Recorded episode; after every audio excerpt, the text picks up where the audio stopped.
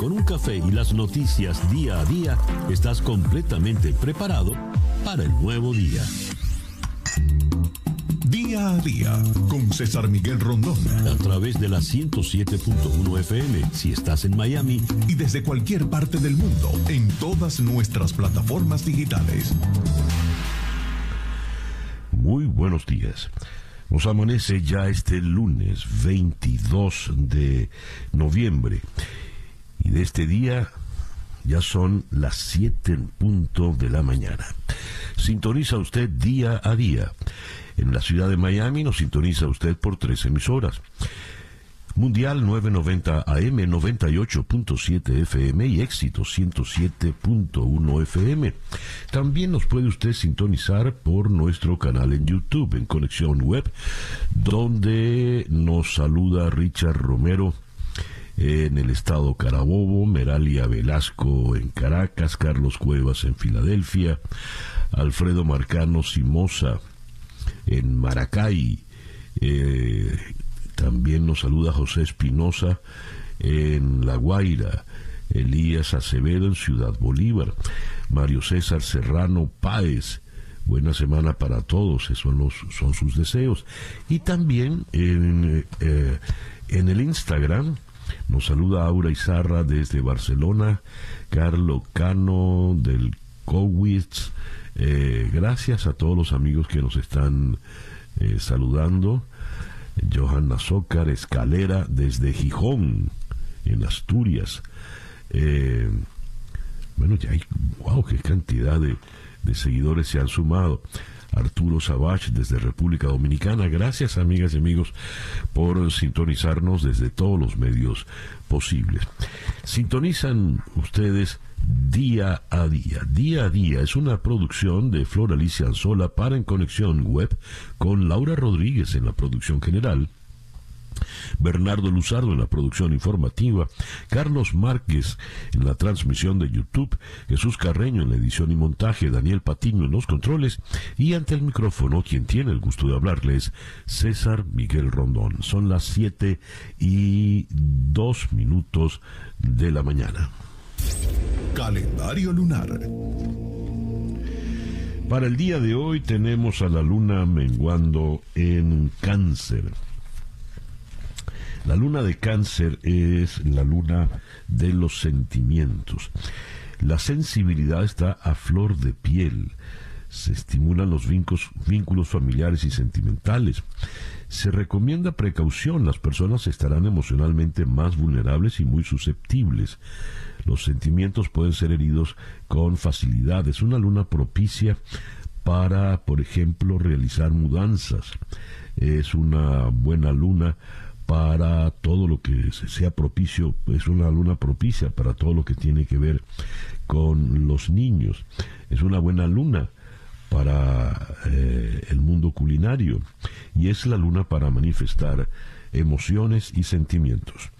Luna menguante en cáncer, sol en Sagitario, porque anoche a las 9 y 34 minutos el sol salió de Escorpio y entró en Sagitario. Entonces, luna menguante en cáncer, sol en Sagitario, cuando nos amanece este lunes 22 de noviembre del año 2021. Y que sea este para todos, en cualquier rincón del planeta que usted nos escuche el mejor día posible. Ahora vamos a, a, escuchar el Weather Report, el reporte meteorológico, en la voz de Alfredo Finale. Muy buenos días, Alfredo. Muy buenos días para usted, César, y para todos los amigos que están conectados en este inicio de semana, que lo hacemos con una niebla densa que cubre buena parte del sur de la península.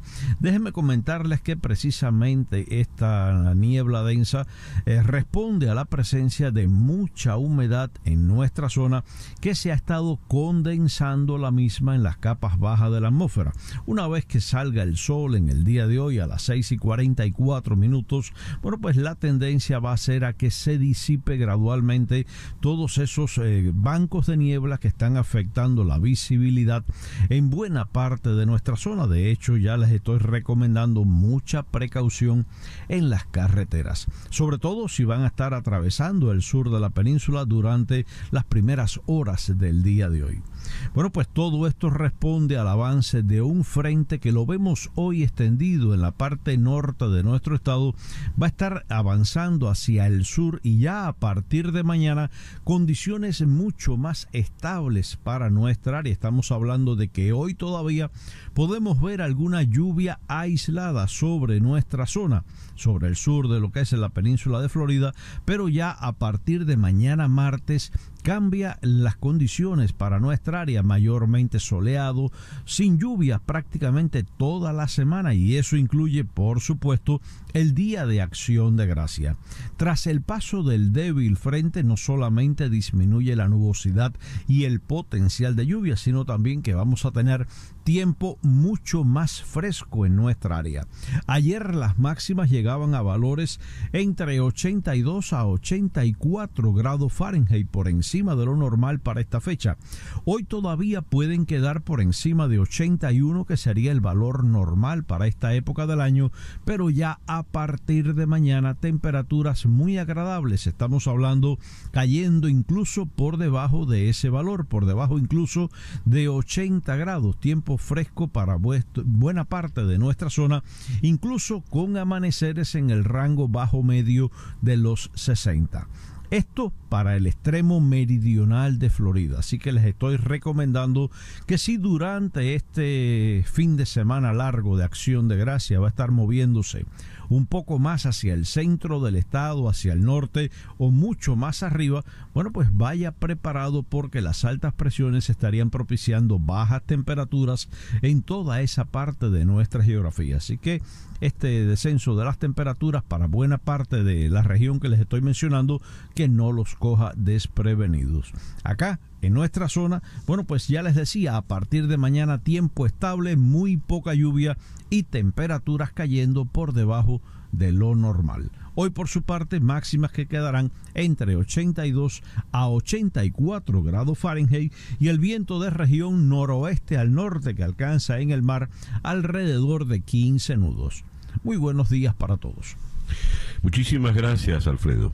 Alfredo Finales, el meteorólogo de nuestra emisora hermana Actualidad 1040 AM en la ciudad de Miami. El reloj indica 7 y 7 minutos de la mañana, Capicúa. Esto es día a día. Las noticias de hoy en Estados Unidos.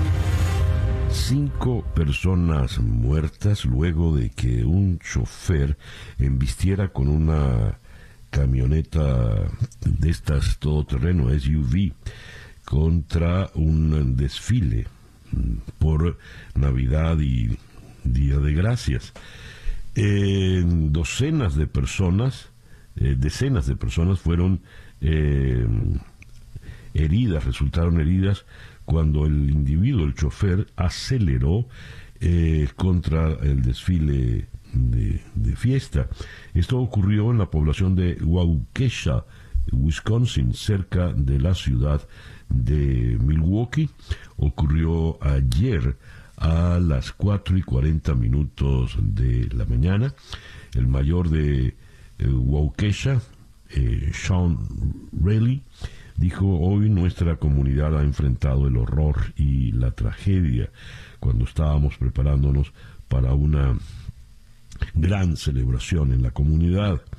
El jefe de la policía, eh, que habían arrestado, arrestado a una persona, eh, persona de interés, ese fue el cargo que le, adjudicaron y que ya no hay más amenazas de lo que pueda eh, ocurrir y los disparos que se escucharon fueron los que disparó la policía de Wisconsin contra el chofer. Otro, otra información de, de sucesos nos lleva al otro extremo del país, a Walnut Creek, en California. Esto parece el guion de una de esas películas exageradas de Hollywood.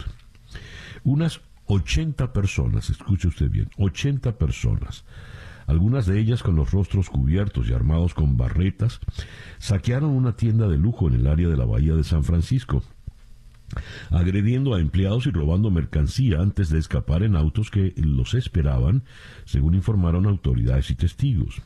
Tres personas fueron arrestadas y el resto escapó tras el robo a una gran escala el sábado por la noche en la tienda Nordstrom, ubicada en el centro comercial al aire libre Broadway Plaza, en Walnut Creek. Eh, dos empleados fueron agredidos, uno más fue rociado con gas pimienta, en lo que la policía describió como un evento evidentemente planificado.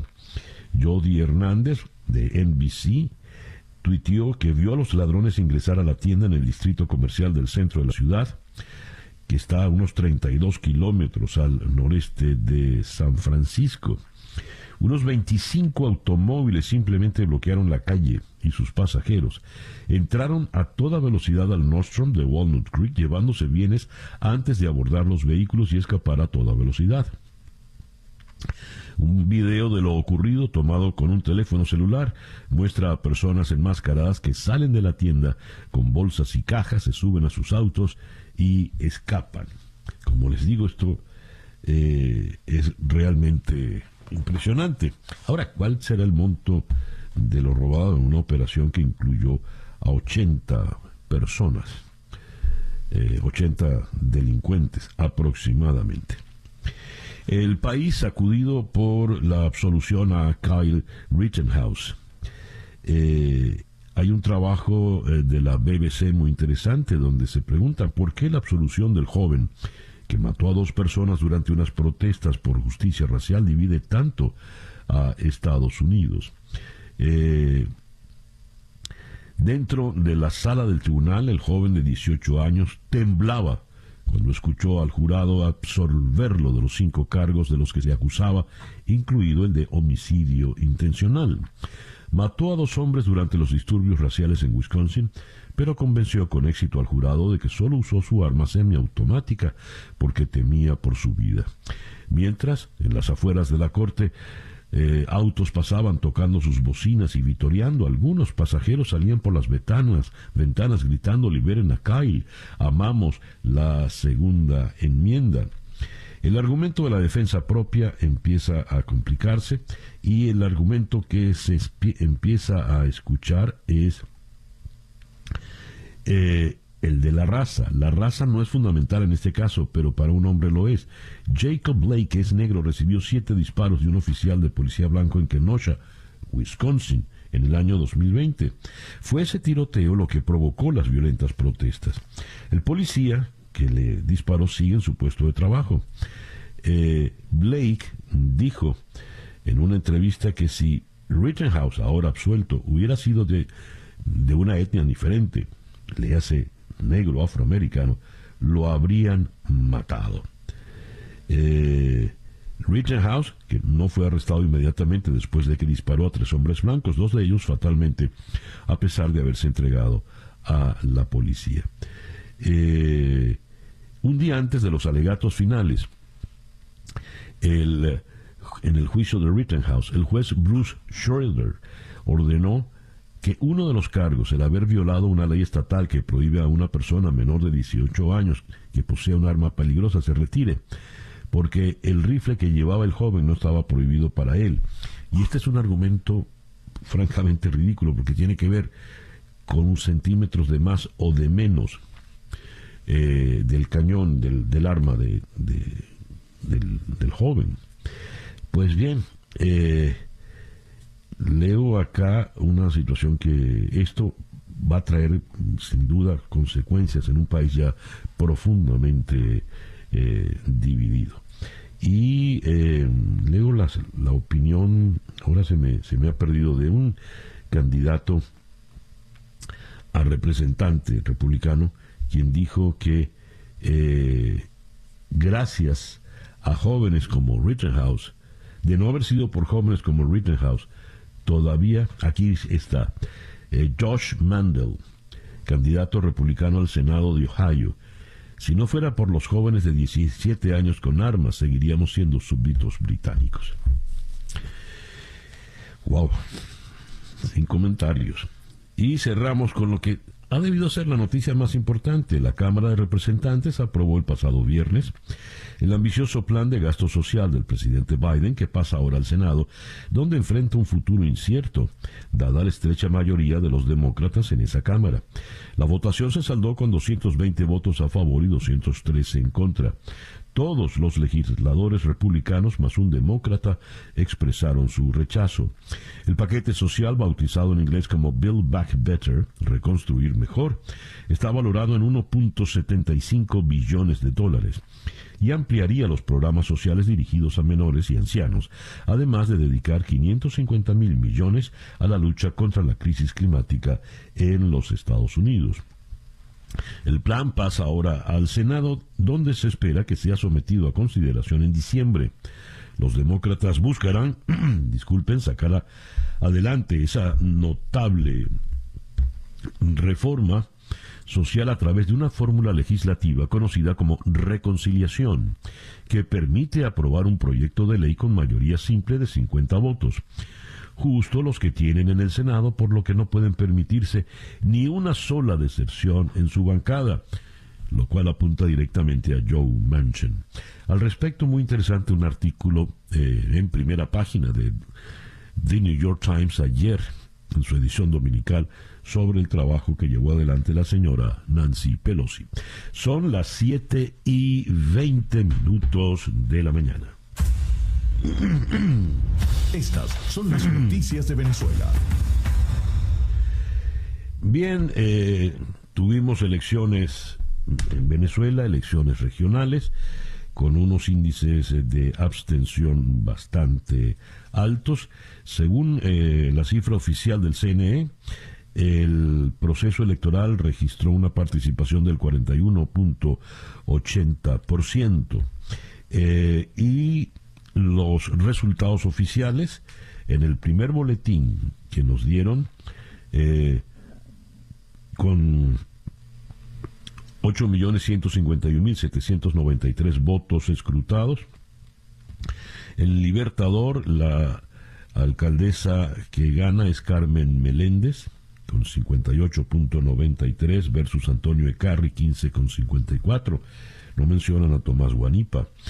En Anzuategui ganó José Luis Marcano, en Apure Carlos Eduardo Piñate Rodríguez, en Aragua Karina Carpio, en Barinas Argenis Chávez eh, por eh, el 37.05%, una diferencia mínima frente al 36.79% de Freddy Superlano, quien está ya impugnando el resultado.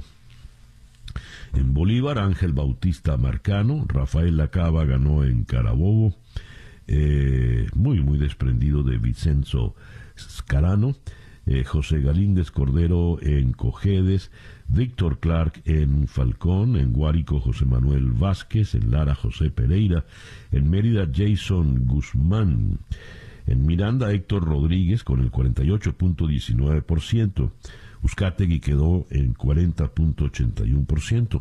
¿Cuánto hubiera hecho Ocariz? O la Unión Ocariz. Eh, En Monagas ganó Ernesto Luna, en Nueva Esparta el opositor Morel Rodríguez con el 42.56%, en Portugués Antonio Cedeño, Gilberto Pinto en Sucre, Freddy Bernal en Táchira, pero por una diferencia muy pequeña, 41.03% versus 40.17% de Carlos, de Lady Gómez. En Trujillo, Gerardo Márquez, en Yaracuy, Julio León Heredia, en Zulia, Manuel Rosales, 20 eh, puntos porcentuales de diferencia por encima de Omar Prieto, 56.90 a 36.03. Miguel Rodríguez en Amazonas, Litzeta Hernández en Delta Macuro. Y en el estado Vargas, que aquí llaman La Guaira, José Terán con el 50.12% versus el 42.02% de José Manuel Olivares. Eh, una nota de la agencia F dice el chavismo consolidó su poder en Venezuela al ganar en 20 de los 23 estados del país, además de Caracas, en las elecciones regionales, unos comicios en los que eh, votó el 41.8% del censo y que por primera vez en 15 años contaron con una misión de observación electoral de la Unión Europea. La oposición, dice esta nota de F, pagó muy cara su falta de unidad, que en caso de haber superado podía haberle acercado a la victoria en al menos tres estados más. Además de un lustro llamando a la abstención, lo que ha sembrado la semilla de la desconfianza en buena parte de la ciudadanía. Eh, con relación a la, a la derrota, están unas observaciones que hace eh, Tomás Guanipa, quien publicó una serie de, de tweets donde eh, dice el, el pueblo debemos reconocer que hay que replantear la hoja de ruta. Desde la unidad queremos darle la cara al país, ser transparentes y plantearnos con honestidad. Este proceso, más allá de servir para ganar gobernaciones, alcaldías, legisladores y concejales, se trataba de reconectar con el país, recorrer las calles de cada barrio de Caracas y decirle a la gente, aquí estamos. Pero la realidad es que el país habló y habló fuerte a través de la abstención. Hoy nosotros somos responsables de convencer a los caraqueños, de confiar en nuestra opción y movilizarse para eh, votar. Dice eh, quiero agradecer el esfuerzo de todos, bien, eh, agradece a los que trabajaron por él, pero desde la unidad no nos queda lo que nos queda es seguir trabajando sin descanso, como lo hemos venido haciendo durante todo este tiempo, pero también reflexionar y replantear nuestro accionar. Estaba como cantada esa abrumadora derrota. Eh, hay una, Freddy Bernal regaña por audio a funcionarios públicos del Táchira por la baja participación. Bernal indicó que iban a chequear institución por institución quién logró votar y quién no, al decir que no acepta que funcionarios públicos no salgan a votar y se entiende a votar por él, que si en efecto ganó, ganó fue de milagro por la mínima ante eh, Lady Gómez. Y el Colegio Nacional de Periodistas y la ONG Espacio Público registraron 38 agresiones contra periodistas durante la cobertura de las elecciones de ayer. El reloj indica en este momento 7 y 25 minutos de la mañana. Escuchas día a día con César Miguel Rondón. Bien, vamos a tener en Caracas una entrevista con eh, Eugenio Martínez, quien es el periodista quizá eh, que mejor maneja el hecho electoral. Con él haremos un análisis a fondo de los resultados electorales y de lo que pudo, haber ocurrido si la oposición se hubiese unido. Luego iremos hasta Santiago de Chile para conversar con Claudia Hayes. Ella es doctora, eh, ella es presidente de la Asociación Chilena de Ciencias Políticas. Eh, ella fue, eh, nos da, con ella vamos a hablar de los resultados electorales. Ya está marcada la segunda vuelta entre el candidato de extrema derecha y el Katz y el de extrema izquierda, Boric. Luego iremos a Buenos Aires para conversar con el analista experto en temas del Medio Oriente, Alejandro Laurnagaray, de Urquiza. Líderes militares y civiles de Sudán firman acuerdo para reinstaurar al primer ministro Abdallah Hamdok. ¿Terminará esto la guerra en Sudán? Eh, de Buenos Aires iremos a Tegucigalpa para hablar con Oscar Ortiz Barahona. Eh, las elecciones en Honduras, elecciones generales, serán el próximo domingo 28 de noviembre y cuál es la situación que está planteada. Luego iremos a Washington, D.C. para conversar con Eugenio Weigand, quien es el director asociado para el equipo de prevención de violencia con armas del Center of American Program para ocuparnos con él del caso de Kyle Rittenhouse, el joven de 18 años que mató a dos personas y fue absuelto de todos los cargos eh, por eh, alegar que estaba en, defensa propia. Después iremos hasta Puerto Príncipe para conversar con Harold Isaac a propósito de la situación allá. Dos de los 17 norteamericanos secuestrados hace más de un mes por una banda armada en Haití fueron liberados y están a salvo, según informó ayer la congregación religiosa a la que ellos pertenecen, Christian Aid Ministries. Y estamos tratando de eh, hacer un contacto en eh, Wisconsin para eh, conocer la situación luego del accidente, del el atentado del individuo que arrolló una marcha con una camioneta SUV, arrolló una marcha de para celebrar la Navidad y el Día de Gracias y asesinó a cinco personas y dejó decenas de heridos. Bien, esta es nuestra agenda, nuestra ronda de entrevistas para el día de hoy lunes 22 de noviembre. El reloj indica en este momento las 7 y 29 minutos de la mañana. Hacemos entonces una pequeña pausa y ya regresamos con el editorial en día a día.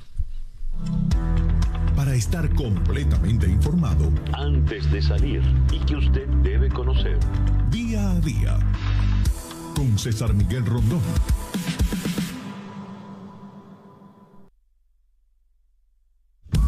Escuchas día a día con César Miguel Rondón. Son las 7 y 31 minutos de la mañana. Esta noche a las 7, hora del este en conexión web, conversaremos con eh, el analista político Hernán Molina en la ciudad de Los Ángeles sobre el plan Build Back Better aprobado ya por el la Cámara de Representantes y el futuro que pueda correr en eh, el Senado. Luego en Caracas conversaremos con el politólogo John Magdaleno a propósito de los resultados electorales en eh, Venezuela en el día de ayer. De allí iremos a Santiago de Chile para conversar con la periodista Ana María Silva para eh, abordar, analizar con ella los resultados electorales en Chile. Y cerraremos en Atlanta con el profesor de la Universidad Estatal de Georgia, Timothy Litton, quien es experto en los temas de armas, las limitaciones, eh, la, la, situación pro-armamentista y el impacto que va a tener en la sociedad norteamericana la absolución de Kyle Rittenhouse. Eso será esta noche a las 7 hora del este, en conexión por TVV Network, canal 427 de DirecTV, 654 de Comcast, 934 eh, en Charter Spectrum, 411 en Blue Stream y 250 en Atlantic Broadband. Son las 7 y 33 minutos de la mañana. El editorial con César Miguel Rondón. Leo un tuit de Eugenio Martínez. La escasa diferencia en Barinas, Lara, Mérida, Monagas y Táchira hace necesario que la oposición haga el mea culpa por la falta de unidad. Algo parecido en Vargas, en donde los votos que necesita Olivero se quedan en partidos opositores que no suman. Por otra parte, nos dice eh, Eugenio, obviando la elección parlamentaria del 2020, los comicios municipales y regionales de este 2021 son las elecciones con menor participación en los últimos 21 años. Si se consideran los últimos ocho procesos regionales y municipales, la elección del, del 21N es la que menos venezolanos porcentualmente convocó. Y aquí es donde empiezan a hacerse reflexiones. A ver, ¿por qué la oposición no fue unida? ¿Qué pasó? ¿Qué le pasa a la oposición venezolana? ¿Por qué se ha desconectado de esa manera tan, tan dramática del país, de la población. Tomás Guanipa se preguntaba, debemos replantearnos la hoja de ruta. Pero ¿por qué no se replanteó antes? Por ejemplo, Y nunca es tarde, ¿verdad?, para recomenzar, pero para la oposición venezolana, en su divorcio del país y de la realidad nacional, la situación sin duda eh, luce un poco desesperada. Leo aquí a John Magdaleno. Un examen de los resultados comunica claramente que con mayor organización y coordinación estratégica, la oposición ha podido obtener entre 8 y 10 gobernadores. ¿Cuánta falta hicieron unas primarias? Se pregunta Magdaleno. Claro que un régimen autoritario va a colocar obstáculos, pero en la actualidad, cuando el régimen también experimenta desgaste y la presión internacional le incrementa los costos por violar garantías, las elecciones pueden funcionar como catalizador si se participa masivamente. No lograron convencer ni opositores ni chavistas para que la gente fuese a, votar. Ya, mira, ya leyeron sobre la, la rabia de Bernal porque no fueron a votar y si sus números son correctos, pues de milagro, por un pelo, como se dice, le ganó a Lady Gómez. ¿Qué le pasa a la dirigencia política de ambos lados? ¿Qué le pasa al país? ¿Por qué la gente no fue a votar? Y sobre todo, ¿por qué la oposición dejó en esa especie de orfandad a, todo, a toda, la, a toda la población? Son preguntas que deberían hacerse no solo los dirigentes políticos, sino especialmente los nuevos dirigentes políticos, los nuevos rostros que estamos urgidos aparezcan. Son las 7 y 36 minutos de la mañana, esto es Día a Día. Noticias de Cuba. Leo en el diario de Cuba, con Cuba en ruinas, el régimen vuelve a imaginar una guerra con Estados Unidos en su día de defensa. Vehículos blindados rotulados con pintura con la frase US Army en el llamado Día de la Defensa en Cienfuegos trajeron a la memoria de los cubanos los ensayos de guerra habituales durante décadas pasadas en la isla, cuando Fidel Castro insistía en el riesgo de que el país sufriera una invasión de Estados Unidos. De acuerdo con el reporte de la corresponsalía de la Agencia Cubana de Noticias, en Cienfuegos, durante los ejercicios militares escenificados en ese territorio, se improvisó un combate entre tropas locales y un grupo de invasores extranjeros, algo así como vamos a jugar a la guerra, ¿no? De acuerdo con el reporte, en esa provincia eh, eh, civiles y militares participaron en entrenamientos ante probables situaciones de riesgo, eventuales amenazas y agresiones a la seguridad del país en un escenario de guerra no convencional. Somos una revolución consciente de que su ejemplo incomoda a quienes la adversan. Somos una revolución que no sobreviviría, y eso hay que tenerlo bien claro, al error de descuidar su defensa, palabras de Miguel Díaz Canel, vestido de, de militar. Eh, lo interesante es lo que leo aquí. La movilización se produce mientras Cuba atraviesa la peor crisis económica de 2021, con una inflación de los precios al consumidor disparada, escasez de alimentos, medicinas y productos de aseo y un creciente descontento expresado en las protestas del 11 de julio y la jornada cívica por el cambio del 15 de noviembre, ambos sofocados con represión violenta por parte del régimen. Y una noticia insólita. Díaz Canel felicitó a Maduro antes de los resultados. Aquí está el tuit. Felicito al bravo pueblo venezolano y al gran pueblo patriótico liderado por el hermano presidente Nicolás Maduro por la contundente victoria en las elecciones regionales y municipales celebradas en Venezuela, mucho antes de que se dieran los resultados oficiales. 7 y 42 minutos de la mañana. Noticias de Latinoamérica. Santiago de Chile. Las elecciones presidenciales en Chile se definirán en la segunda vuelta el próximo 19 de diciembre entre el ultraderechista José Antonio Cast y el izquierdista Gabriel Boric, candidatos radicalmente antagónicos que se impusieron ayer domingo en las urnas y cuyos resultados marginaron las opciones de centro. Los comicios confirmaron el ascenso de Cast pronosticado por las encuestas y le llevaron a ser la primera preferencia de los chilenos con el 28,01% de los votos. cuando se había escrutado ya el 92,75% de las papeletas, superando el 25,64% alcanzado por Boric, que según la mayoría de los sondeos era el primer favorito, pero quien acabó segundo en esta primera vuelta. Eh, ha dicho eh, Cast que Chile eh, vamos a trabajar para recuperar el orden, el trabajo y el progreso. No vamos a liberar de la, nos vamos a liberar de la corrupción, el narcotráfico y el terrorismo, dijo Cast. Por su parte, Boric afirmó, hemos recibido un mandato y una responsabilidad que es tremenda, liderar una disputa por la democracia, por la inclusión, por la justicia y por el respeto a la dignidad de todos. Puerto Príncipe. Dos de los 17 norteamericanos secuestrados hace más de un mes por una banda armada en Haití fueron liberados y están a salvo, aseguró la congregación religiosa a la que pertenecen, Christian Aid Ministries.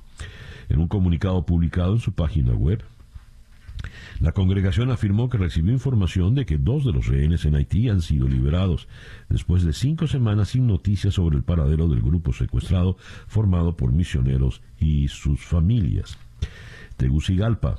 La misión de observación electoral de la Organización de Estados Americanos pidió a todas las partes involucradas en las elecciones generales en Honduras del próximo domingo que contribuyan a generar un ambiente de paz para que la población pueda expresarse libremente en las urnas. Bogotá. Colombia, el principal productor mundial de cocaína, ofreció ayer a Ecuador su total apoyo y asesoría para la lucha contra el terrorismo y el narcotráfico en momentos en que Quito afronta un alto nivel de criminalidad a causa de las drogas. En una visita a Quito, el presidente colombiano Iván Duque expresó que su país asume el compromiso de brindar todo el apoyo total e irrestricto de asesoría, acompañamiento y sobre todo de integración de toda nuestra capacidad de seguridad disculpen, para seguir enfrentando enemigos como el narcotráfico y el terrorismo.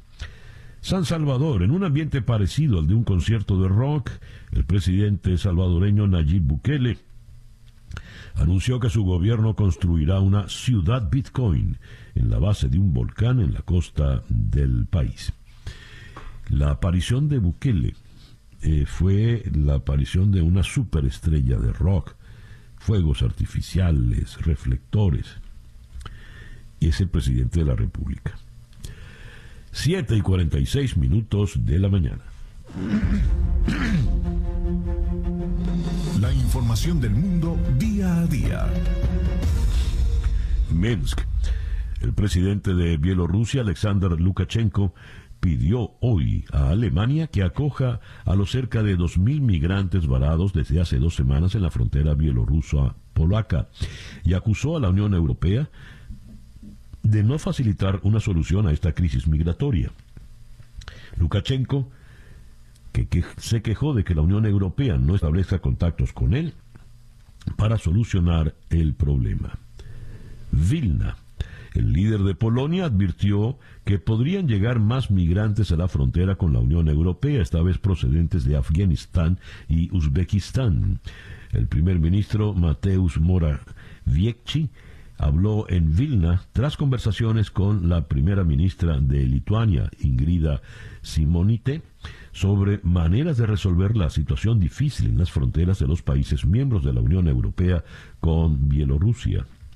EDE la policía holandesa detuvo a más de 30 personas en La Haya y otras localidades holandesas tras una orgía de violencia la noche anterior en una protesta contra las restricciones asociadas al coronavirus. La violencia del sábado cometida por grupos de jóvenes en La Haya y otros lugares no fue tan grave como la del viernes por la noche en Rotterdam, donde la policía disparó contra los alborotadores y detuvo a 51 personas. Hartum, militares y civiles de Sudán firmaron ayer un acuerdo para poner fin a la crisis política desatada por el golpe de Estado del pasado 25 de octubre, que ha supuesto el regreso de Abdallah Hamdok al cargo de primer ministro después de tres semanas de negociaciones. Hamdok, que estaba en arresto domiciliario desde la sonada, hizo su primera aparición pública en el Palacio Presidencial de Jartum junto al líder militar y presidente del Consejo Soberano, Abdel Fattah al-Burhan, y ambos rubricaron los 14 puntos del documento. Jerusalén, un hombre palestino mató a una persona e hirió a cuatro justo a la entrada eh, de un sensible recinto religioso de Jerusalén. El agresor murió baleado por la policía en el lugar. El suceso ocurrió cerca de un acceso a un disputado lugar de culto conocido como Monte del Templo, tanto por los judíos como, eh, perdón, Monte del Templo para los judíos y noble santuario para los musulmanes, es el mismo sitio. La violencia en torno al lugar, que las dos religiones consideran sagrado, ha desencadenado rondas de combates entre Israel y palestinos, la última vez el pasado mes de mayo. Y cierro eh, con la primera página del país en Madrid. La Unión Europea planea, planea reglas fiscales más suaves por temor a otra recesión. Bruselas ve inviable volver a la estricta disciplina presupuestaria que había impuesto el COVID. Son las 7 y 49 minutos de la mañana, esto es día a día, sin guerra. El reloj indica que son las 7 y 53 minutos de la mañana acá en día a día. Había leído la situación en Sudán, esta información, este despacho de la Deutsche Welle, la voz de Alemania, mm, informa Casi un mes después de que fuera derrocado el primer ministro de Sudán, Abdallah Hamdok, volverá a ocupar el cargo tras haber llegado a un acuerdo con los militares que encabezaron un golpe de Estado en su contra. Los militares, Hamdok y otros actores sudaneses han alcanzado un acuerdo en el que se confirma el regreso de Hamdok como primer ministro del periodo de transición. ¿Cómo se puede entender esto? Que es lo que ocurre en Sudán, un país que, por cierto, tiene ya largos años en guerra. Un experto en eh, el tema sudanés es el analista Alejandro Laurnagaray de Urquiza. Vamos hasta Buenos Aires para conversar con él. Alejandro, muy buenos días. Gracias por atendernos. ¿Qué tal? Días, César Miguel. Un, gusto charlar contigo nuevamente. Un placer. A ver, ¿cómo se puede entender este acuerdo reciente que devuelve un mes después de un golpe de Estado al primer ministro al poder?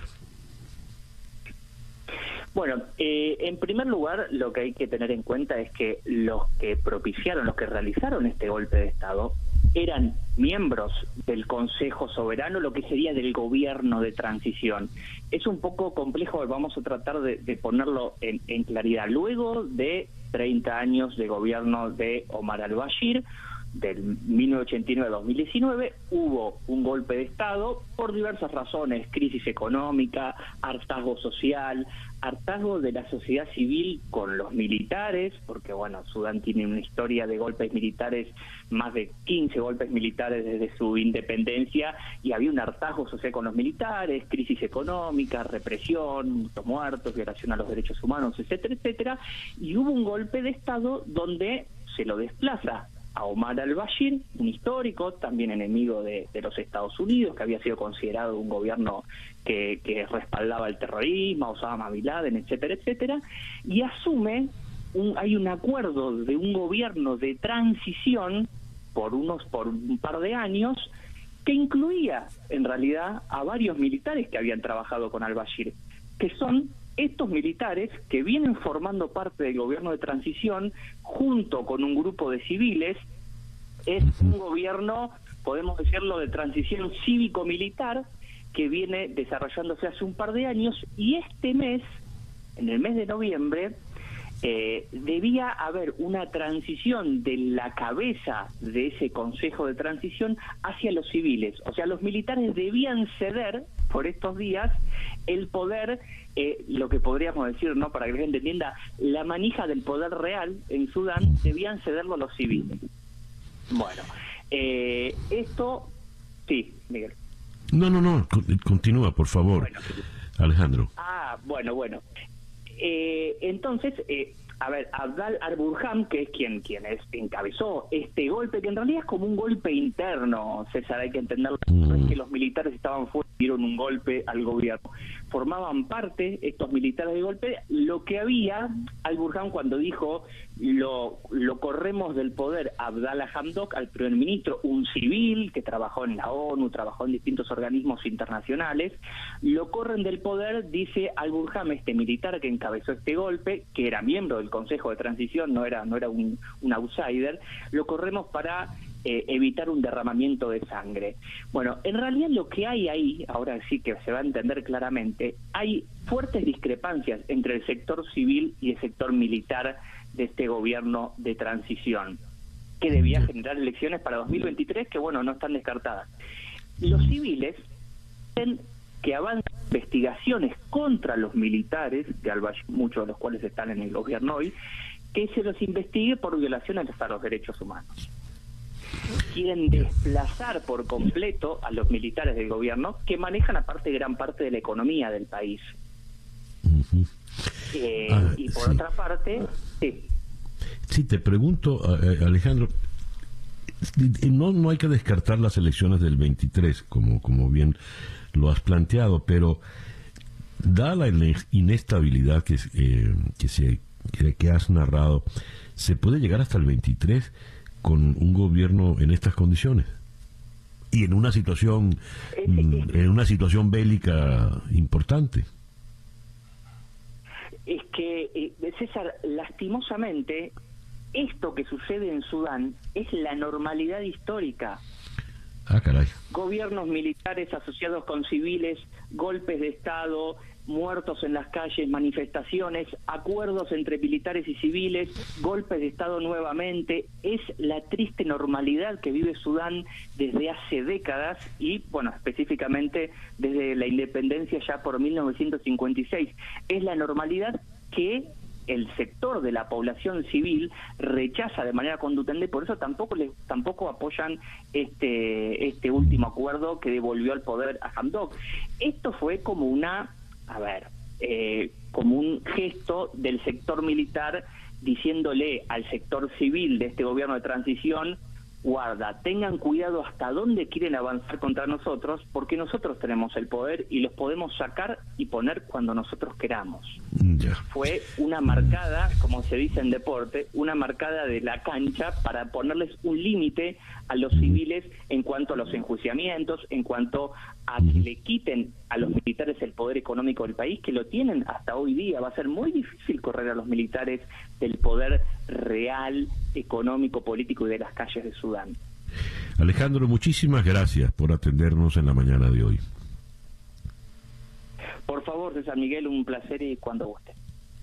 Alejandro Laurnagaray de Urquiza es eh, analista internacional, es experto en temas africanos, sobre todo en el Sudán, y nos habló desde la ciudad de Buenos Aires. El reloj indica en este momento las 8 en punto de la mañana, hacemos una pequeña pausa y ya regresamos con día a día. Para estar completamente informado antes de salir y que usted debe conocer. Día a día con César Miguel Rondón. Son las 8 y 7 minutos de la mañana. Me entero que hoy es el día del psicólogo, al menos en Venezuela es el día del psicólogo.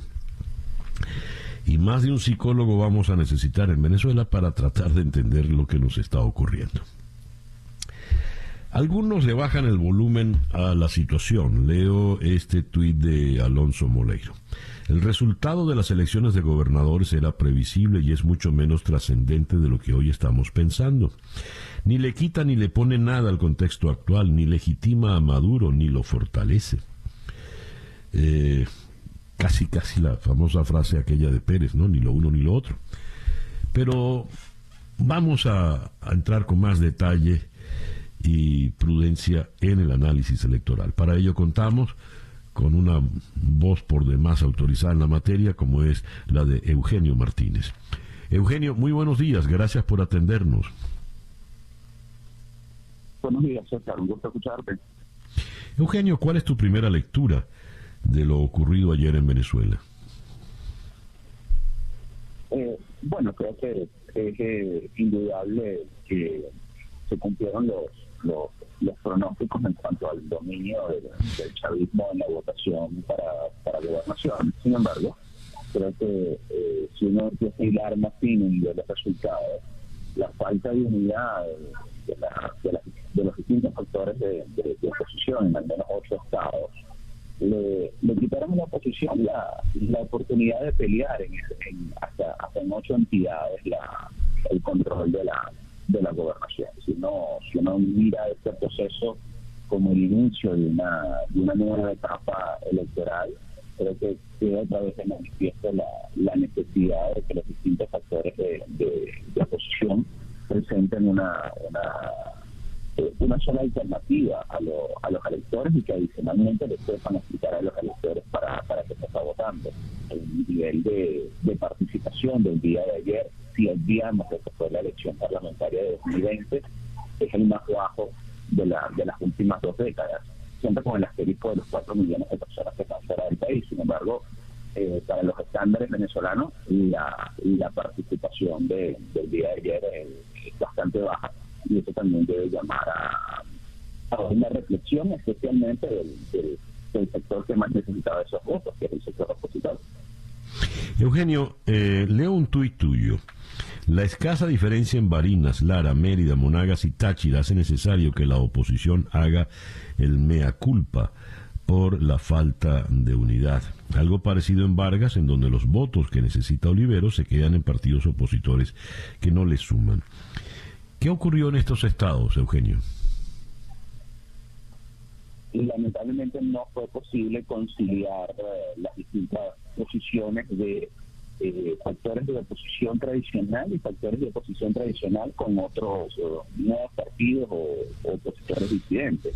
El caso de Vargas, por ejemplo, con, Olivares, los votos que necesita Olivares se quedan en las tarjetas de otros partidos opositores que insistieron en permanecer en la, en la lucha política. Lo similar pasa en, en Táchira, por ejemplo, o en Lara, donde los votos que terminaba necesitando Henry Falcón se quedan atrapados en la, en la tarjeta de, de la MUD de, de Luis Florido y de, y de otras candidaturas. Creo que sobre la oposición tradicional, o lo que se llama oposición tradicional, también se necesita una, una reflexión de lo que se supone son sus liderazgos naturales, porque en algunos estados, en algunas regiones importantes, caso del Distrito Capital con Tomás Bonita y caso de Lara con Luis Florida, no se llegaron de segundos, se llegaron de terceros en la, en la, en la votación. Y eso también debería llamar a una reflexión de lo que es el trabajo de eh, que han venido haciendo esos liderazgos o cómo han perdido incidencia en, zonas donde se supone la posición era al menos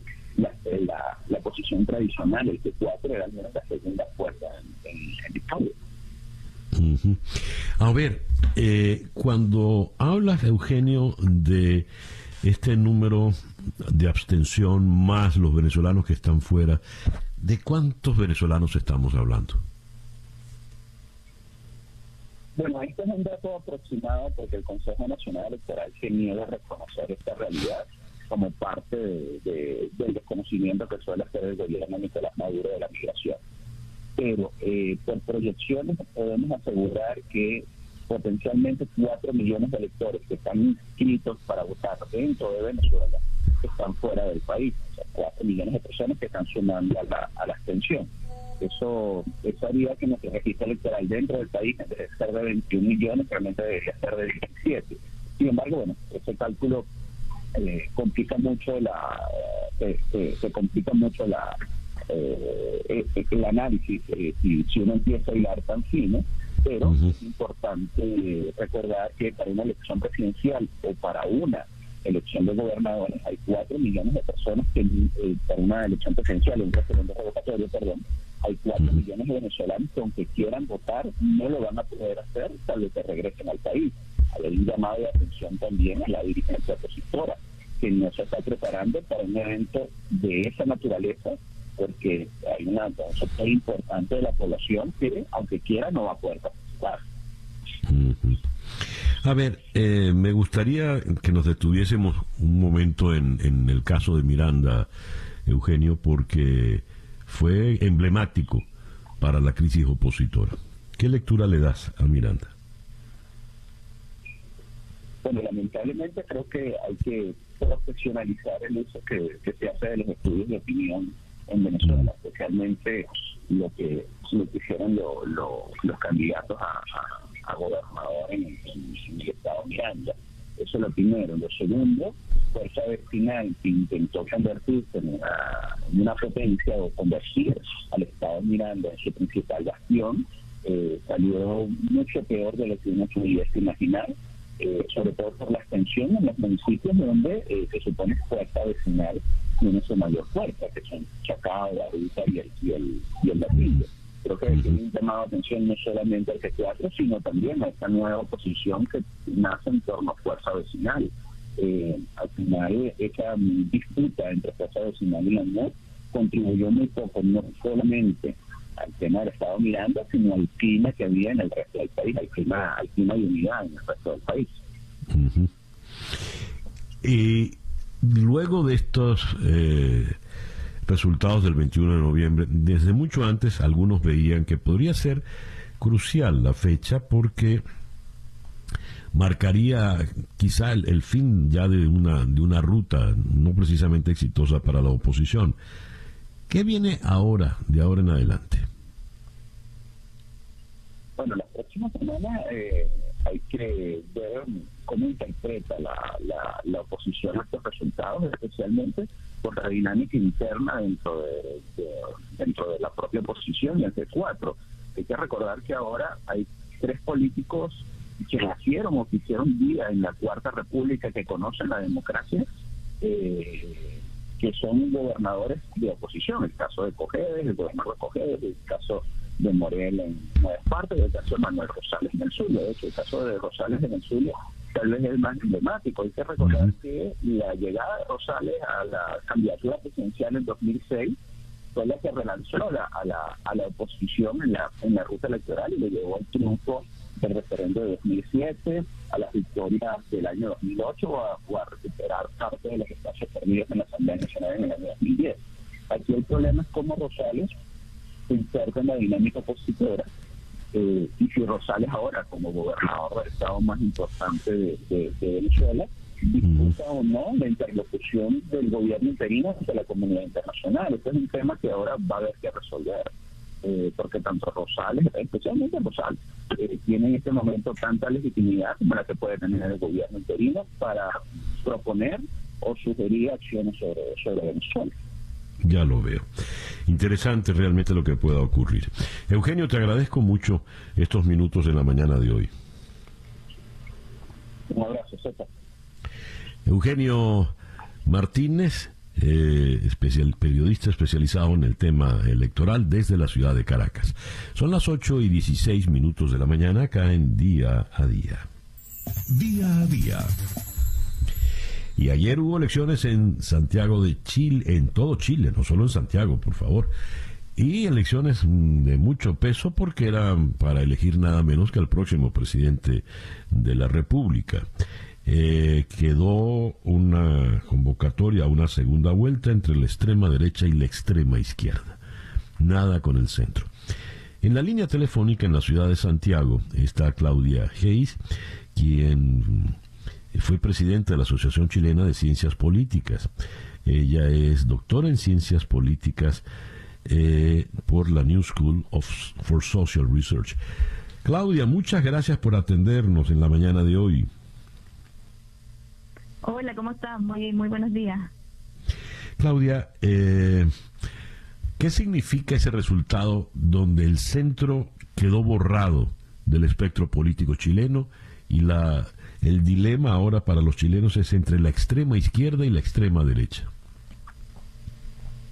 Bueno, la verdad es que la desaparición del centro eh, de alguna forma apunta una vez más, es un resultado más que marca este tremendo rechazo a la clase política, a los partidos políticos tradicionales, a las personas que han estado en el poder y los que ganan son precisamente personas que aparecen como eh, outsiders, como personas que desafían el, al establishment político, a los partidos, a los líderes más conocidos.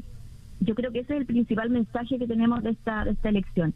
Ahora, eh, yo no diría que Gabriel Boric represente a la extrema a la extrema izquierda de la misma forma que José Antonio Caz representa la extrema derecha, si bien va en coalición con el Partido Comunista y con sectores eh, que sí quizás se, podrían considerar del polo más eh, más extremo. En realidad la, la propuesta de Boric ha sido una propuesta de profundización de las reformas que había venido haciendo la concertación eh, dentro del modelo, digamos, socialdemócrata y de, y de bienestar. A ver, ¿por qué uno es solo de izquierda, el extremo de la izquierda, pero no izquierda extrema? A ver si, si se me puede entender esto. Y el otro sí es de extrema derecha. Porque, porque yo diría que José Antonio Cast tiene un discurso antisistémico que no tiene Gabriel Boric. Gabriel Boric eh, propone jugar dentro de las reglas del juego, dentro de las normas del derecho internacional, del respeto a los derechos humanos, de las reglas de la democracia. En cambio, José Antonio Cast tiene un discurso en ese sentido más parecido al de Bolsonaro en Brasil o al de Donald Trump en Estados Unidos y al de algunos líderes de la derecha populista europea, que plantean derechamente eh, modificaciones sustantivas de lo que se ha entendido como la democracia liberal representativa en las últimas décadas. Tienen un discurso eh, de eh, cortar con, eh, con el derecho internacional, de, de cambiar sustantivamente eh, alguna, algunos avances en materia de derechos que se han hecho, por ejemplo, en el programa de José Antonio Castro está eliminar el Ministerio de la Mujer y, aumentar los mm. beneficios a las mujeres casadas por sobre las solteras, es decir, una concepción conservadora que va en contra de alguna forma de los de los consensos que, que han tenido las democracias liberales en los últimos años, especialmente en materia de derechos, diría yo. Ya lo veo, ya lo veo. Un discurso tremendamente xenofóbico ah, contra los inmigrantes. y, algunas teorías de conspiración también hasta cierto punto. ¿Conspiración en, en, qué sentido? ¿Cuándo? ¿Cosa de esta? ¿O a qué te refieres, por ejemplo, Claudia? temas como, temas, bueno, en eso, eh, por ejemplo, temas como eh, cuando se produjo el estallido social en Chile, eh, el, sector de CAS y de sus aliados eh, lo veían, y también algunas personas de la derecha más tradicional lo veían como una expresión de injerencia eh, foránea, de personas que estaban influenciando a los chilenos, que estaban trayendo armas, hubo toda una algunas ideas que después demostraron ser, ser falsas de injerencia de otros países y de un movimiento, podríamos decir, como de la izquierda internacional, tratando de, mm. eh, de incidir en la política chilena. Muy bien. Una y ahora Claudia eh, para la segunda vuelta ahora en diciembre. ¿Cómo ves la situación? Eh, porque ahora viene el, momento de los acuerdos, acomodos, en fin. Correcto. Bueno, yo para la segunda vuelta creo que la persona que tiene más chances de ganar la segunda vuelta en este momento es José Antonio Caz, porque, bueno, primero porque obtuvo dos puntos más, si bien es una diferencia pequeña, en general se ha dado en Chile que la persona que obtiene la primera mayoría en primera vuelta eh, ha sido siempre desde el retorno a la democracia quien obtiene el primer lugar en la segunda vuelta. Y en mm. segundo lugar porque eh, porque junto con José Antonio Cast, otra gran sorpresa que se dio con, la gran votación que tuvo Cast fue la votación de otro candidato que es Franco Parisi, que es un candidato cuyos votos es más probable, es un candidato muy antipolítico, muy populista, digamos, en el mismo sentido que quizá podríamos decir de Cast, pero cuyos votos es mucho más probable que se vayan hacia la derecha que hacia la izquierda y por lo tanto si sumamos los votos de Kass con los de Parisi sería sería mucho más probable que él obtuviera la presidencia segunda vuelta. A, pesar de eso, de que todo parece indicar que tiene más posibilidades, estamos hablando solamente de dos puntos y por lo tanto no es imposible que, que Gabriel Boric ganara la segunda vuelta, de manera que va a ser una, una competencia, la de diciembre, eh, peleada, digamos, y, y con un nivel importante de incertidumbre. Ya lo veo. Claudia, muchísimas gracias por atendernos en esta mañana. No, muchas gracias. Buenos días. Claudia Gis, politóloga desde Santiago de Chile. 8 y 22 minutos de la mañana caen día a día. Hoy me, me dice, a ver, me informa eh, Cecilia Pisani, que hoy es el día de Santa Cecilia y es también el día de los músicos. Felicitaciones a todos los músicos y a todas las Cecilias y Cecilios. El reloj indica en este momento las 8 y 25 minutos de la mañana para seguir con el tema electoral, pero no el pasado, sino el futuro. Vamos ahora hasta Tegucigalpa porque el próximo domingo hay elecciones. En la línea telefónica está el periodista Oscar Ortiz Barahona. Oscar, muy buenos días. ¿Qué tal, Miguel? Muy buenos días. Un gusto poder estar con ustedes nuevamente ya en vísperas de un proceso electoral general. Oscar, ¿cuál es el panorama que se vislumbra desde ya en Honduras para el próximo domingo? Pues ya para este próximo domingo y para todos tus radioyentes, hoy entramos, que a partir de este momento estamos en un silencio electoral toda esta semana. El día de ayer domingo los candidatos del Partido Nacional, Partido Liberal y Partido Libre hicieron sus respectivos cierres de campaña donde lógicamente cada uno de ellos estuvo con estuvo acuerpado por sus simpatizantes, algunos lo realizaron aquí en la ciudad de Tegucigalpa, capital de Honduras, otros lo hicieron afuera en otros departamentos, pero sin duda alguna todos ahora están esperando la jornada de votaciones este próximo 28 de noviembre, es decir, el otro domingo, y que estarían iniciando a las 7 de la mañana. La actividad política, sin duda alguna, estuvo cargada el día de ayer domingo donde volvieron a exponer cada uno de los aspirantes presidenciales su plan de gobierno, hacían un llamado a la gente para que saliera a votar, y sobre todo los enfrentamientos entre uno que otro partido en contienda, tanto de derecha a izquierda, de izquierda a derecha, y señalamientos que han sido escritos por sus salidas políticas gubernamentales como lo ha estado o ha sucedido en el gobierno del Partido Nacional en los últimos ocho años. A ver, eh, cuando hablamos de elecciones generales, ¿qué se va a elegir el domingo en, Honduras? El domingo tenemos, eh, se va a escoger el nuevo presidente para los próximos cuatro años. También se van a escoger los 120 diputados al Congreso de la República, también regidores, alcaldes. Eh, esas son las figuras principales que, que elegimos acá en Honduras. En, dentro de la figura del alcalde son en los departamentos y otro cuerpo de regidores que es el que le da fuerza a esta figura del alcalde. Y se va a renovar el Congreso Nacional, donde después vienen negociaciones para definir quién va a ser el presidente de este poder del Estado y acompañar a su vez al que sea nuevo o nuevo presidente de Honduras para este, estos próximos cuatro años. Es lo que se va a escoger. Asimismo, también designados al Parlamento Centroamericano. Ya. Y en, en los, las candidaturas a la presidencia, ¿dónde están los favoritos? ¿Quiénes son? Pues figuran tres partidos políticos. Por el Partido Nacional se encuentra Nancy Díaz Pura Sabla, que es el actual alcalde, hoy está buscando la presidencia por el Partido Nacional. En el Partido Libre eh, tenemos a la candidata Xiomara Castro de Zelaya. Ella, ella es esposa del expresidente Manuel Zelaya Rosales solo que esta vez hay una hay un agregado muy importante acá. Se, ha unido a Xiomara Castro el ingeniero Salvador Narrala, que si lo recuerda, si le hablamos anteriormente, bueno, hace años atrás, fue uno de los contendientes contra Juan Orlando, para Juan Orlando Hernández para buscar la presidencia de la República.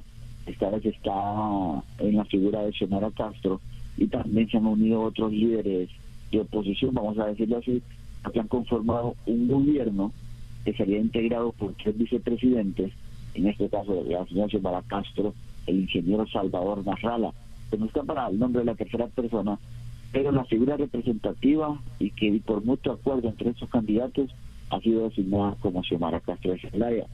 Y por el Partido Liberal se encuentra el abogado Dani Rosenthal. Este último estuvo pagando una condena por suponerlo responsable, responsable del lavado de activos con una organización criminal tiene una pena de dos años y, meses, si recuerdo bien, ahí en, una, en Estados Unidos, el regreso al país, y según las encuestas y o sondeos de opinión pública, se ubica como una tercera fuerza. Pero desde mi punto de vista, creo que la presidencia se va a disputar entre el Partido Libre y el Partido Nacional, que son como los candidatos con mayor auge, con mayor incidencia ahorita, o, o que marca las tendencias políticas para salirse con la victoria el próximo domingo, día de las elecciones generales que arrancan, repito, a las 7 de la mañana y estarían cerrando a las 5 de la tarde. Mm, Ya. Alex- eh, Oscar, muchísimas gracias por atendernos en esta mañana. No, al contrario, gracias a ustedes y cuando lo necesiten estaremos dispuestos para hacer algún tipo de reporte, actualización o lo que ustedes quieran conocer de los últimos detalles del proceso de elecciones. Podemos agregar ahí Sí. también que se esperan los resultados preliminares dentro, después de cerrar las urnas, exactamente a las 8 de la noche tener un primer conteo preliminar de votos para conocer la tendencia, si quién eh, será el nuevo presidente o presidenta de Honduras. Oscar Ortiz Barahona, periodista desde Tegucigalpa. 8 y 31 minutos de la mañana, una pequeña pausa y ya regresamos en día a día. Para estar completamente informado, Antes de salir y que usted debe conocer. día a día, con César Miguel Rondón. 6 minutos de la mañana. Eh, la absolución de todos los cargos del joven Kyle Rittenhouse, de apenas 18 años, luego de haber matado a dos personas eh, y herido a otra eh, el año pasado, la absolución de todos los cargos pone de nuevo en el tapete el problema de la posesión de armas y la hondura de las diferencias raciales en Estados Unidos.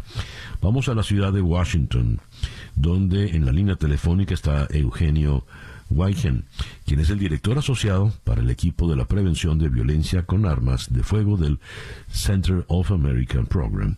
Eugenio, muchas gracias, muy buenos días por atendernos. Eh, eh, buenos días y muchas gracias por atendernos en la mañana de hoy. ¿Qué tal? Buenos días, gracias por la invitación. Eugenio, a ver, ¿qué le dice a la sociedad estadounidense de hoy la absolución de Kyle Rittenhouse?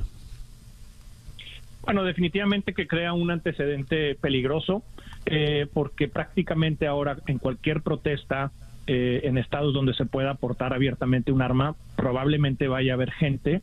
Este, y hemos visto que en cualquier tipo de movimiento social o protesta donde hay armas de fuego, la probabilidad de que haya violencia es seis veces mayor a aquellas manifestaciones o protestas donde no hay un arma de fuego.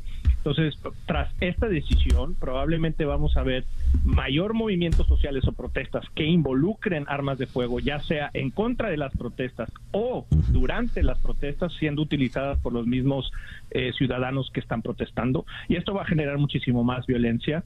Eh, tristemente, esto, es, esto sigue una agenda de la Asociación Nacional del Rifle que ha impulsado eh, la utilización de armas eh, en lugares públicos y no solo, de, no solo de cualquier arma, sino de armas de alto calibre como la que vimos en, en Wisconsin, que era una R-15.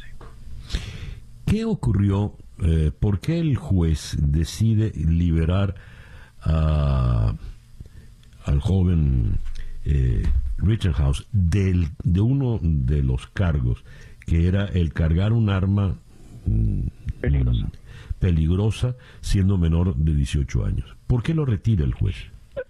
Mira, ahí había un hueco en la ley, en la, en la ley estatal de Wisconsin que era bastante, bastante confuso, esa es la verdad, eh, donde la defensa lo, lo utilizó eh, alegando que en Missouri se podía portar un arma eh, menores siempre y cuando fuera un arma de cacería y también el, el rango del arma fuera de cier- no no fuera tan corta, ¿no? Eh, el arma era, era un arma larga y por ende había un hueco en la ley que permitía que un menor eh, o por lo menos había una interpretación porque la, insisto la ley no era clara por lo menos había una interpretación en la que el menor un menor de edad podría usar un rifle de esos eh, largos de, de cierta longitud no y ese hueco permitió al juez desechar esa eh, esa acusación El, leo en un, en un despacho de Associated Press, aumenta el uso de armas en público en Estados Unidos, además de armas que se exhiben abiertamente. Esto, por lo visto, es un, es un proceso que no tiene ya manera de detenerse, ¿o sí? Bueno, mira, eh, depende de los estados. Eh, eso lo hemos visto porque a- a- en, los, en diversos estados se han pasado leyes donde se puede eh, portar armas abiertamente eh, sin necesidad de una licencia, ¿no? Pero por otro lado también vemos otros estados que han restringido eso. Entonces depende mucho del estado. Pero sí, la tendencia, principalmente a partir de la pandemia, es un aumento en la compra de armas y una laxitud en ciertas leyes que ahora permiten portar armas abiertamente y también una extensión en leyes bastante peligrosas como la de Stand Your Ground, donde tú puedes disparar a una persona simple, simplemente porque te sentiste amenazada. Eh, y tristemente hemos visto casos donde donde claramente la persona no estaba amenazada y como quiera utilizó Stand Your Ground para matar eh, a, la víctima, ¿no? Tristemente, como tú mencionabas al principio, las víctimas tienden a ser afroamericanas este, y los tiradores pues tienden a ser estos vigilantes, eh, ¿cómo se dicen? Los militias estatales, este, los que son los, los, los perpetradores. Ahora, ya que lo tocas, eh, la absolución de Rittenhouse ahonda también y deja en evidencia la, fractura muy fuerte que hay por el problema racial en Estados Unidos. ¿Qué lectura le da la nación a esto, sobre todo eh, tanto en la nación afroamericana como en la blanca? Aria. Sí, definitivamente que es un caso que, que, polariza al país. Este, no hay que olvidar que, inclusive la protesta que se llevaba a cabo en Wisconsin era tras tras el tras que unos policías habían disparado a un hombre afroamericano en Wisconsin y lo habían dejado tengo entendido que, paralítico, ¿no? Era, era una protesta por los abusos policiales que se ven en contra de la, población afroamericana en Estados Unidos, ¿no? Entonces tú ves eso, que un hombre blanco viaja de Illinois a Wisconsin, con, utiliza una R-15 en las protestas, claramente a mi parecer generando violencia y luego provocando violencia y luego defendiéndose contra esa violencia de manera letal, pues definitivamente que, genera enojo, que genera disgusto y hay que trabajar para esto, hay que trabajar por un sistema eh, de justicia muchísimo más justo en este país, donde realmente la, la, justicia sea para todos, eh, no importa la, raza, la edad o, el género. Eh, y hay que seguir trabajando porque claramente esto, esto, este evento es una muestra que todavía no estamos ahí y que todavía existen injusticias en este país. Ya lo veo. Eugenio, muchísimas gracias por atendernos en la mañana de hoy. Muchas gracias a ustedes. Buenos días. Eugenio Washington es el director asociado para el equipo de prevención de violencia con armas en el Center of American Program nos habló desde la ciudad de Washington. Son las 8 y 43 minutos de la mañana acá en Día a Día. El reloj indica en este momento las 8 y 46 minutos de la mañana. Tuvimos la noticia de la liberación de dos de los 17 integrantes de una misión religiosa norteamericana en Haití secuestrados mm, hace ya eh, fueron secuestrados el 16 de octubre. Vamos hasta Puerto Príncipe. En la línea telefónica está el periodista Harold Isaac. Harold, good morning. Thank you very much for attending us today. Harold. Harold, are you? Oh, no. Harold no está allí. Eh, no se han revelado los nombres ni, ni quiénes, quiénes son. Okay. Harold, good morning. Thank you very much. Yes, good morning, Cesar. Thank you for having me. No, thank you. Thank you for attending the call. Uh, what can you tell us about these two uh, American uh, ministers who were released by the kidnappers? ¿Qué nos puedes decir de los dos misioneros que fueron liberados por los secuestradores? Y se nos volvió a caer yeah, la sorry, llamada. Uh, the line was okay. uh, cutting. Um, at this point, it, we we know very little about uh, who has been released yesterday. We only know that two persons from the group have been released.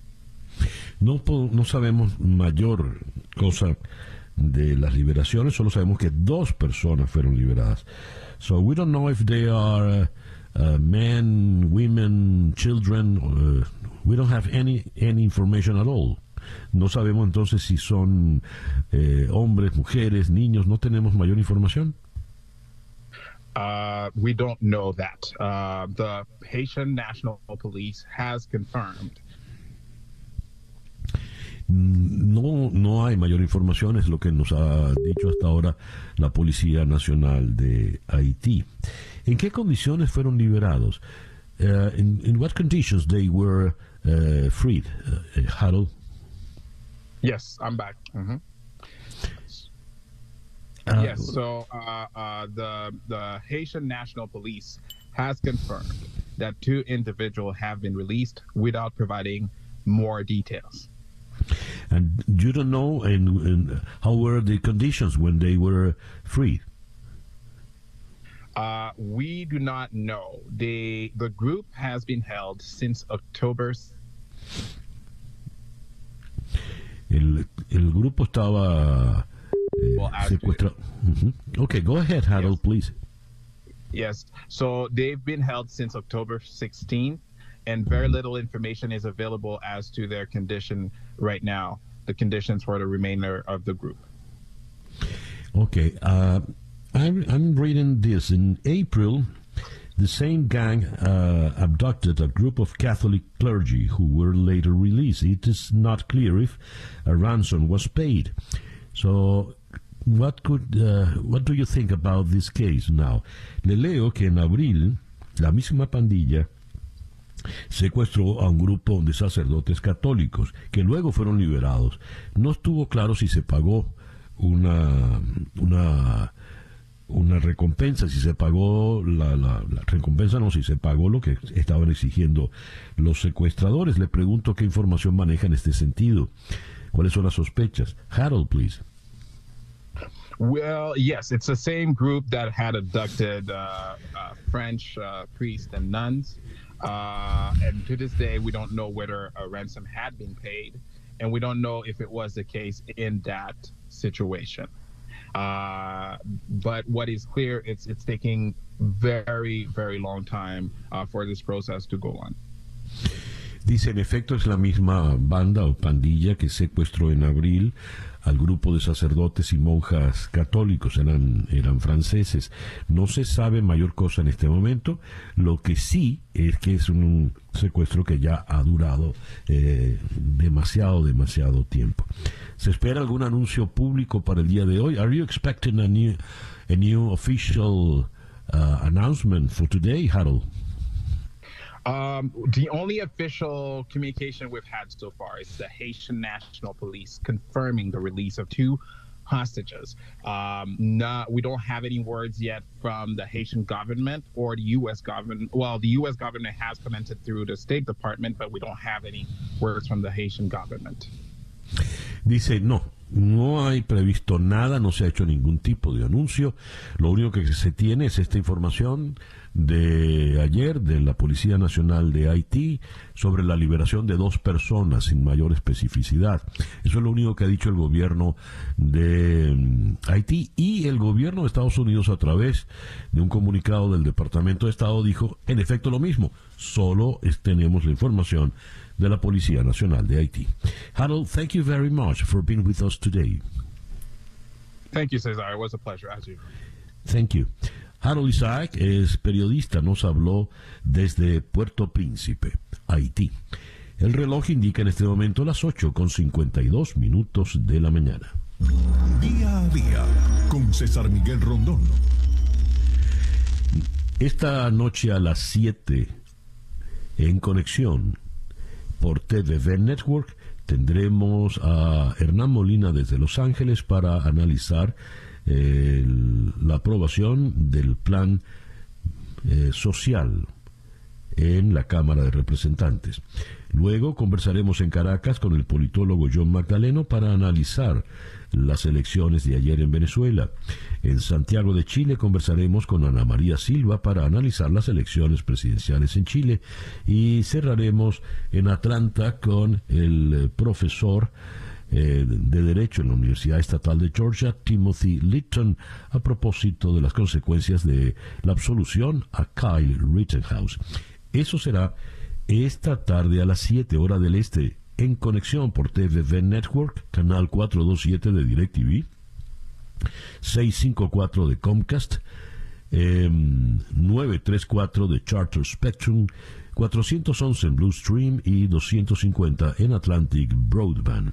Son las 8 y 53 minutos de la mañana. Día a día fue una producción de Floralicia Anzola para En Conexión Web, con Laura Rodríguez en la producción general, Bernardo Luzardo en la producción informativa. Carlos Márquez en la transmisión de YouTube, Jesús Carreño en la edición y montaje, Daniel Patiño en los controles y ante el micrófono quien tuvo el gusto de hablarles, César Miguel Rondón.